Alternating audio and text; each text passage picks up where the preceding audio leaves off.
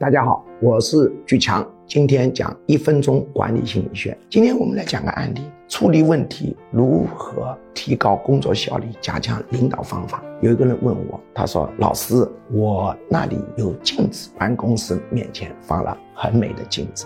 有一天，有人在上面印了口红，然后他就宣布不准清镜子。结果没想到一宣布啊，口红更多了，每天都有口红，跟领导恶作剧嘛。”这种情况怎么办？他三令五申发脾气，而且呢，声称要重罚，这个口红就消失不掉。实际上做事情要动脑筋的。